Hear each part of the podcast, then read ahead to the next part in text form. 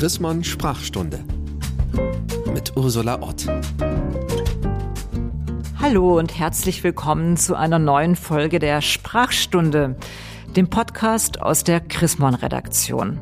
Mein Name ist Ursula Ott, ich bin Chefredakteurin und ich lade mir alle 14 Tage einen Gast ein, eine Expertin, zu einem Wort, mit dem wir uns nicht mehr so wohlfühlen oder sich zumindest mein Gast nicht mehr wohlfühlt. Und ich freue mich ganz besonders, dass ich heute eine weit gereiste Expertin bei mir habe, Silvia Reckermann, die in vielen Menschenrechtsorganisationen schon tätig war und im Moment im Vorstand vom Nord-Süd-Forum ist und bei einer internationalen Kulturinstitution. Hallo, Frau Reckermann. Ja, guten Tag, Frau Ott. Frau Reckermann, das ist echt ein illustres Wort, was wir heute haben. Das Wort kannte ich selber vor 20 Jahren noch gar nicht. Das Wort heißt nämlich Sexarbeit. Habe ich nur das Gefühl oder ist das überhaupt erst in den letzten Jahren ein Vokabel geworden, die einem begegnet? Ja, der Begriff stammt eigentlich aus der Hurenbewegung der 70er Jahre in den USA und äh, ist dann immer populärer in Deutschland geworden, besonders nach den gesetzlichen Reformen, die wir 2002 hatten, wo ja die rot-grüne Regierung versucht hat, ähm, also Prostitution aus der Schmuddelecke rauszuholen und äh, als normale Arbeit zu etablieren, was allerdings ja krachend gescheitert ist, besonders dann nach der EU-Osterweiterung hat das eigentlich dazu geführt, dass Deutschland jetzt sozusagen das Bordell Europas geworden ist. Und leider genau das Gegenteil von dem, was ursprünglich intendiert war, äh, praktisch passiert ist. Da sind wir ja schon mitten im Thema. Also ich verstehe, Sexarbeit ist wahrscheinlich erstmal einfach übersetzt gewesen von Sexworker, oder? Aus dem Amerikanischen. Ja, genau. Ich habe jetzt mal geguckt, wann es mir zuletzt begegnet ist. Ich weiß schon seit einer Weile, dass wir uns treffen und habe ein bisschen mein Auge beim Zeitunglesen äh, geöffnet. Mir ist in meiner Lokalzeitung ein Artikel untergekommen mit der Überschrift äh, Sexarbeiterinnen äh, von finanzieren sich das Studium. Und da ging es in einem locker, flockigen ruhigen Ton darum, dass an einer englischen Universität, Durham heißt die, dass da äh, drei Prozent der Studentinnen als Sexarbeiterinnen arbeiten, um sich ihr Studium zu finanzieren. Das klang so wie ein total easy Ferienjob. Wie geht's Ihnen damit? Ja, also äh, das ist ein sehr großes Problem, weil äh, das einfach immer wieder nachgeplappert wird, dass Sexarbeit etwas vollkommen harmloses ist.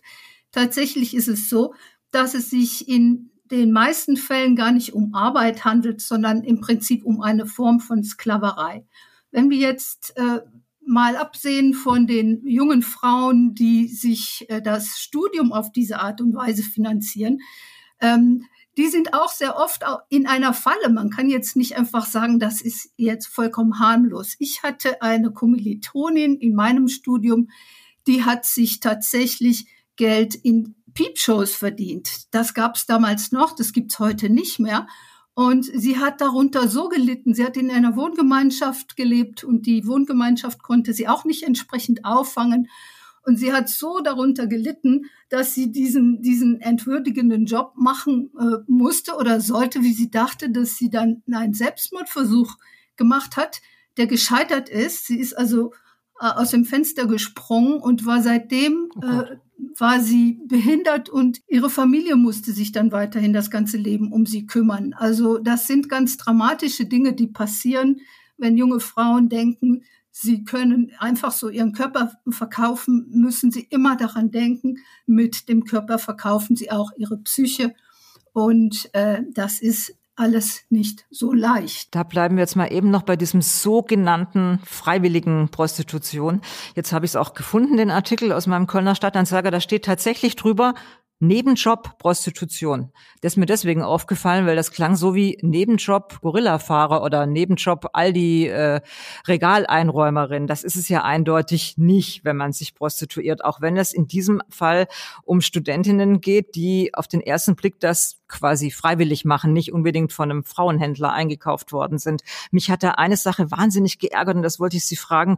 In diesem sehr unkritischen Artikel steht, dass man doch einen konstruktiven Ansatz bräuchte und diesen Studentinnen, wenn die das schon machen, wenigstens einen Workshop, einen Kurs äh, zugutekommen lassen soll, damit sie, wenn schon, das eben richtig machen und sich nicht gefährden. Das klingt ja auf den ersten Blick fortschrittlich. Wie finden Sie das? Ähm, ja, das ist aber nicht fortschrittlich, sondern das ist eine Verharmlosungsstrategie. Tatsächlich sind die Frauen, die unter der Sexarbeit am meisten leiden, nicht Gelegenheitsprostituierte, die das mal machen und bei einem Date plötzlich dann Geld verlangen, sondern äh, die am meisten darunter leiden, sind die Opfer von Menschenhandel und Prostitution. Und wenn es Leute gibt, die zum Beispiel völlig zu Recht äh, die Arbeitsbedingungen in der Fleischindustrie kritisieren und auch den Kastenstand für die äh, Tierhaltung und Tierquälerei und äh, schlechte Arbeitsbedingungen, wer das kritisiert, der darf bei äh, der Sexarbeit dann das bitte auch nicht verharmlosen und einfach als Arbeit bezeichnen. Denn die jungen Frauen, die von Osteuropa hierher geschleppt werden, die kommen meistens auf den gleichen Menschenhandelsrouten hierher wie die Arbeiter in der Fleischindustrie und haben Bedingungen, die mit Arbeitsbedingungen überhaupt nichts zu tun haben. Und ja, wenn der Staat das zulässt, dann muss ich sagen, versagt er in seiner Fürsorgepflicht für die schwächsten Menschen in, in unserem Land. Das ist ja ein Sprachpodcast, den wir hier machen. Deswegen noch einmal zu dem Wort. Stört Sie an dem Wort Sexarbeit mehr das Wort Sex oder mehr das Wort Arbeit? Also der Sex stört mich überhaupt nicht, sondern mich stört tatsächlich in erster Linie das Wort Arbeit, weil Arbeit ist bei uns etwas, äh, was immer auch ein Dienst der, äh, an der Gesellschaft darstellt.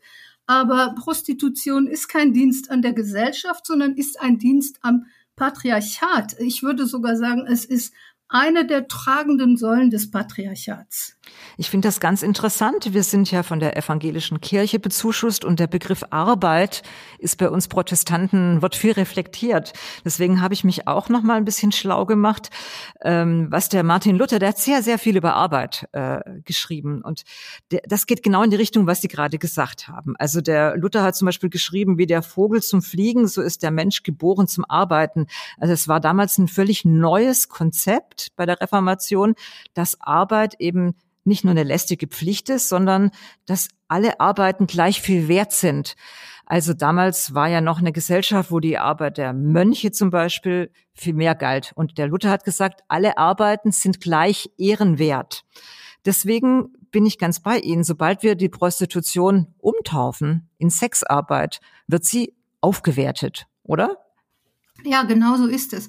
Ich wäre ja froh, wenn wirklich alle Arbeit gleich viel wert wäre und gleich entlohnt würde.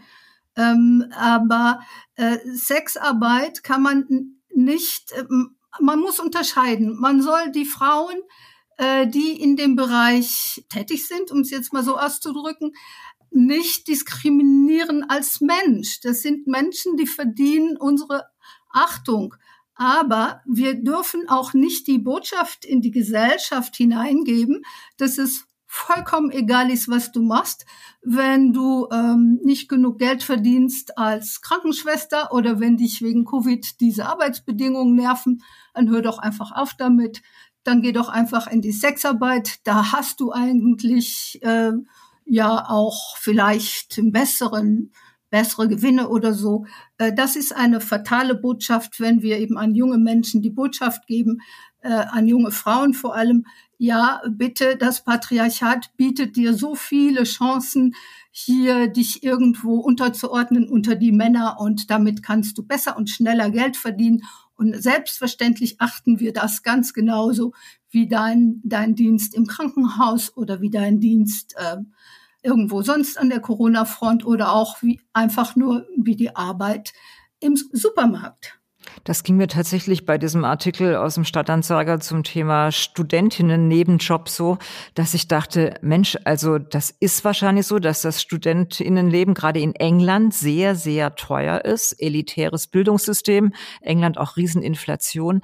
Aber ich habe selber einige Kinder, die im Studium sind und äh, leg mich auch ganz schön krumm, um das Studium zu finanzieren. Also wenn das nicht geht, dann muss man dafür kämpfen, dass Unis zugänglicher werden, Bildungsgebühren, Studiengebühren weniger werden.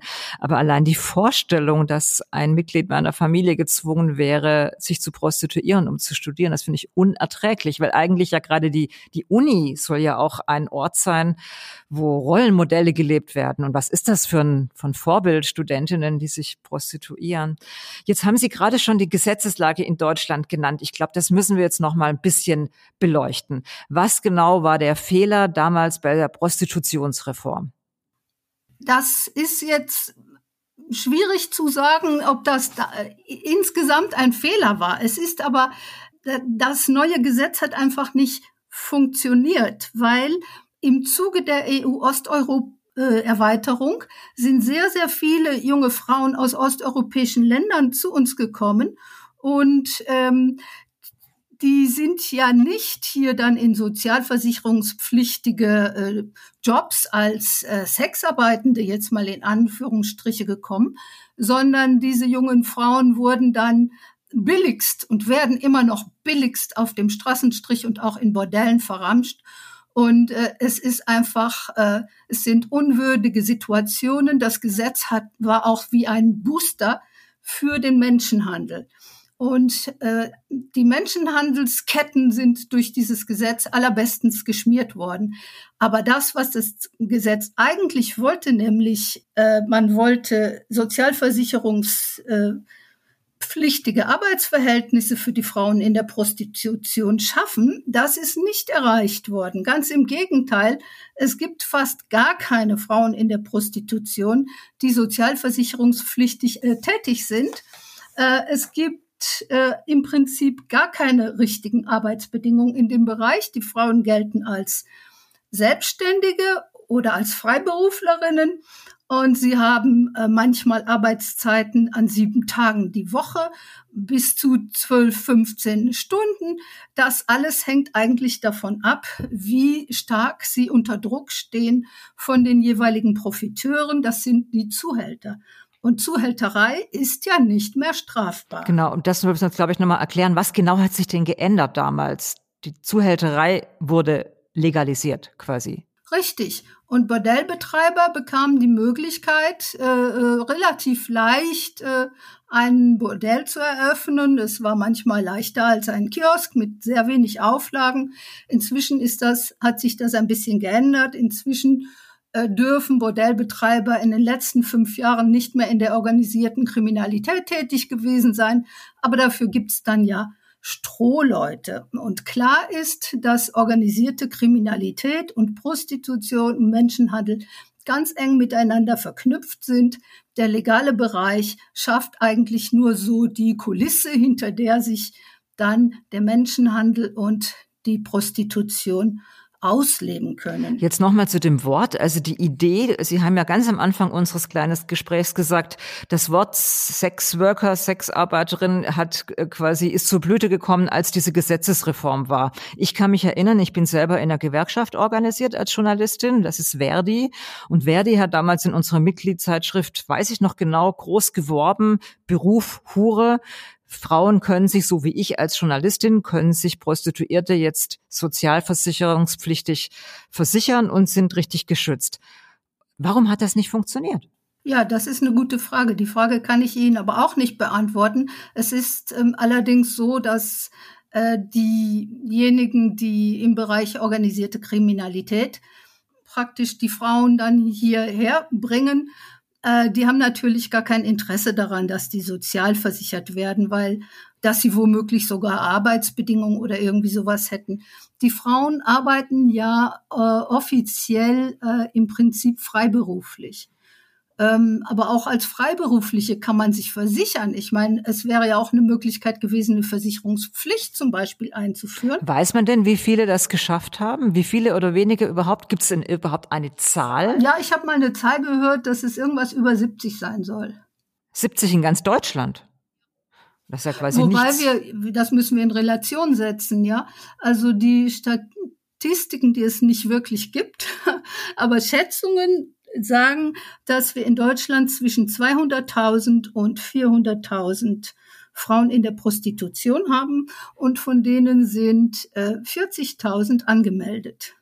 Ja. Also alles andere, alles jenseits der 40.000 ist sowieso äh, der äh, das Dunkelfeld. Was Und von den 40.000 sind 70 selbstständig, äh, also so, versichern 70 sich freiwillig. versichert. Allerdings muss man natürlich dazu sagen, es gibt ja auch Frauen, die machen äh, also also als Nebenjob prostituieren sich hin und wieder, um die Haushaltskasse aufzufüllen oder so.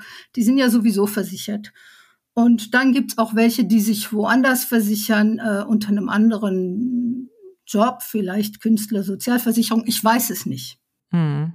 Die würden von sich wahrscheinlich sagen, ich bin Sexarbeiterin. Auf die trifft es auch noch am ehesten zu, oder? Ja, sicher. Es mag, es mag Frauen geben, auf die das äh, der Begriff äh, zutrifft, aber äh, es ist einfach eine völlig unzulässige Generalisierung und es ist auch falsch jetzt, wie viele suggerieren, die sagen, ja, sagen wir Sexarbeit, das ist der freiwillige Bereich und der unfreiwillige Bereich, das nennen wir dann Prostitution und nur das ist das Böse. Ähm, also nur Prostitution muss bekämpft werden. Aber das funktioniert ja so nicht, weil diese Bereiche lassen sich de facto nicht trennen. Es ist einfach nicht möglich, äh, weil die Polizei ja in dem Moment, wo das staatliche Konzept ist, wir haben hier eine im Prinzip legale Sexarbeit, äh, da kann ja der Staat äh, nicht kontrollierend eingreifen. Mhm. Und empfohlen wird aber tatsächlich auch äh, zum Beispiel von der Europäischen Union. Die Europäische Union, äh, das Europäische Parlament hat 2014 schon festgestellt, dass Prostitution im Prinzip immer gegen die Menschenwürde ist, und zwar auch unabhängig davon, ob sie tatsächlich oder vermeintlich frei willig geschieht oder nicht. Mhm, ich glaube, das ist ganz wichtig. Und ich glaube, auf diesen Punkt Europa sollten wir jetzt gegen Ende dieses Podcasts, wo wir schon über Änderungen, Verbesserungen reden wollen, nochmal kommen. Ich will es nur nochmal zusammenfassen, als Sie sagen, die paar sogenannten Freiwilligen, was auch immer freiwillig in dem Fall äh, bedeutet, diese freiwilligen, sozialversicherungspflichtig äh, versicherten äh, Prostituierten öffnen Tür und Tor für das ganze große Dunkelfeld und Gewerbe, was man dann auch nicht mehr reguliert hat, nur weil man es für die paar Reguliert hat, so ungefähr, oder? Ja, richtig. Und der Staat schafft im Prinzip die optimalen Vermarktungsbedingungen für eine sehr kleine Gruppe von Besserverdienenden und damit gleichzeitig auch für alle Profiteure in dem Bereich. Und äh, er kauft sich das äh, mit dem Elend der äh, Frauen, die äh, in sklavenähnlichen Verhältnissen gehalten werden. Denn es wird ja immer Freiwilligkeit be äh, behauptet. Aber Freiwilligkeit gibt es nicht, wo Wohnungslosigkeit existiert zum Beispiel. Jetzt haben wir festgestellt in der Corona-Krise, dass sehr, sehr viele Frauen gar keine Wohnung außerhalb des Bordells hatten. Äh, viele haben früher geschlafen in Zimmern, in denen sie vorher 20 bis 30 Freier bedient haben. Das ist äh, seit ein paar Jahren zwar nicht mehr erlaubt, aber dann haben sie im gleichen Haus, hatten sie vielleicht noch mit anderen Frauen zusammen eine kleine Unterkunft. Äh, und äh, es ist wie ein Gefängnis. Aus diesem System kommt man nicht mehr raus. Und das hat mir auch eine Überlebende der Prostitution gesagt. Die äh, Mitstreiterin ist bei uns. Sie hat gesagt, man kommt nicht mehr heraus, sobald man da in so einem Bordell ist, weil man hat einfach gar keine anderen Sozialkontakte mehr. Und wenn man noch dazu keine andere Wohnung hat außerhalb des Bordells, ist es wie ein Gefängnis. Und es wird stattdessen wird es immer so dargestellt, als sei nur der Straßenstrich schlimm und im Bordell würden sozusagen gute und anständige Bedingungen herrschen. Ja, ich glaube, das Aber ist so ganz ist wichtig. Nicht. Das ist nicht nur das eBay Zwangsprostitution und alles andere ist ja prima. Das funktioniert eigentlich einfach nicht. Noch ein Blick in Europa, weil Sie es gerade gesagt haben, mit 2014. Rund um Deutschland tut sich ja schon eine ganze Menge, oder? Also wir hatten gerade eine spanische Menschenrechtsaktivistin äh, in Chrismon und ich habe verstanden, in Spanien zum Beispiel soll jetzt die Freierbestrafung kommen. Wie ist da im Moment in Europa die Lage? Also in Schweden hat es sie schon, Frankreich Frankreich hatte sie seit fünf, hat, äh, seit fünf Jahren die freie Bestrafung und äh, äh, Spanien erweckt das jetzt auch. Äh, und ähm, es gab jetzt gerade im Ausschuss für Frauenrechte und Geschlechtergerechtigkeit des Europaparlaments im Dezember ein Hearing. Da hat ein sehr wichtiger ähm, Wissenschaftler, ein Kriminologe, Andrea Di Nicola, ein umfangreiches Guthab, äh, Gutachten vorgelegt und er hat die Unterschiede innerhalb der Europäischen Union aufgezeigt und hat also ganz klar gesagt, dass der Menschenhandel in liberale Länder besonders aktiv ist und dass es wichtig ist, dass wir europaweit gleiche Gesetzgebung haben. Und er hat ganz klar empfohlen, äh, entweder die freie Bestrafung einzuführen für äh, die äh, für den regulierten Bereich. Das würde jetzt bedeuten Freier, die praktisch mit nicht registrierten Frauen dann Kontakt haben, dass die bestraft würden. Aber er hat gesagt, im Sinne der Gleichstellung der Geschlechter und im Sinne des, der Menschenrechte sei es auf jeden Fall empfehlenswert, dass in, innerhalb der Europäischen Union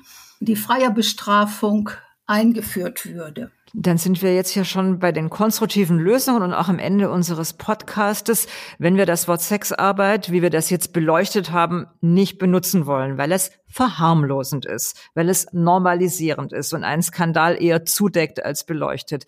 Mit welchem Wort ist Ihnen wohler? Was, welche, welches Wort benutzen Sie? Also wir benutzen ähm, normalerweise das Wort Frauen in der Prostitution ähm, oder auch Prostituierte, wobei Frauen in der Prostitution den sehr großen Vorteil hat, dass es verdeutlicht, diese Frauen sind jetzt momentan in der Prostitution. Das heißt nicht, dass sie da bleiben müssen, sondern äh, viele wollen ja aussteigen und schaffen es aber nicht. Sogar die sogenannten Freiwilligen haben oft einen sehr großen Aus Ausstiegswunsch und äh, ihnen wird aber einfach nicht dabei geholfen. Mhm. Das finde ich einen guten Vorschlag. Frauen in der Prostitution ist ein bisschen wie, damit beschäftigen wir uns auch in einem der nächsten Podcasts, wie mit dem Wort behindert, was die Menschen mit Behinderung auch nicht haben wollen, weil es so eine Zuschreibung auf eine Eigenschaft ist. Also ein Frauen in der Prostitution klingt für mich ein bisschen wie Menschen mit Behinderung oder behinderte Menschen oder Menschen mit Migrationsgeschichte, weil dann hat man sie auch nicht auf dieses eine, auf diese eine Eigenschaft reduziert. Liebe Frau Reckermann, ich bedanke mich ganz herzlich. Dann will ich mal hoffen, dass äh, Europa hilft, eine modernere Gesetzgebung zu schaffen in Deutschland. Die Nachbarländer haben es ja auch geschafft, Frankreich, Schweden und jetzt bald Spanien. Vielen Dank für diese Expertise und ich wünsche Ihnen ein sehr gutes Jahr auch für die Menschenrechte. Ja, ich bedanke mich auch ganz herzlich und ich möchte die Hörerinnen und Hörer herzlich einladen, sich auf unserer Website zu informieren. Äh, Bündnis Nordisches Modell.